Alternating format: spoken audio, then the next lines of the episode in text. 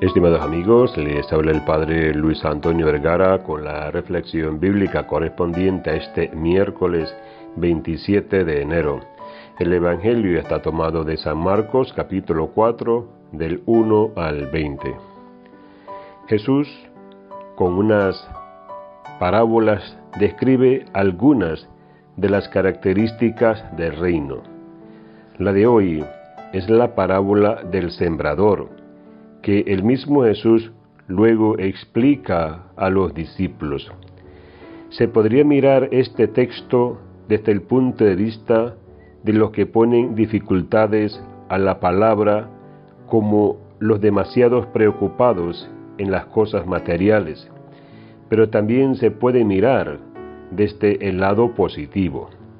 A pesar de todas las dificultades, la palabra de Dios, su reino, logra dar fruto, y a veces abundante.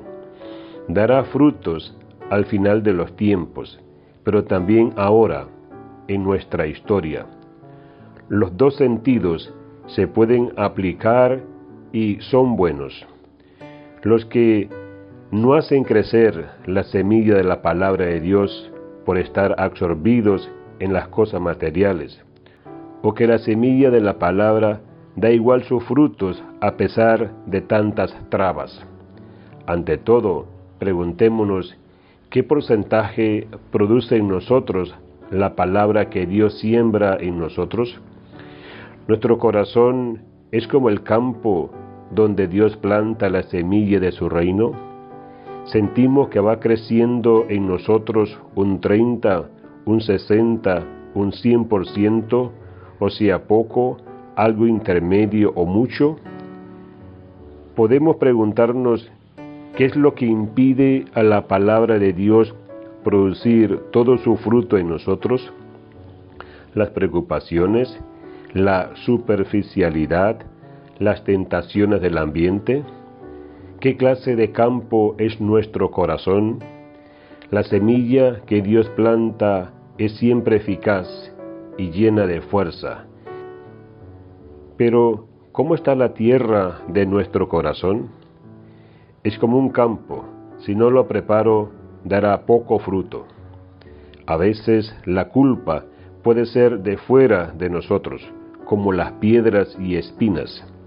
A veces es dentro de nosotros, porque somos mala tierra y no abrimos del todo nuestro corazón a la palabra que Dios nos dirige no abrimos el corazón a la semilla que Dios siembra lleno de ilusión en nuestro campo.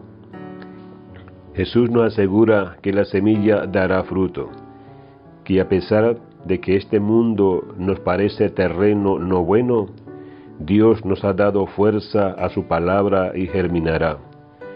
No tenemos que perder la esperanza y la confianza en Dios. Él es quien en definitiva hace fructificar el reino, no nosotros. Nosotros somos invitados a colaborar con Él.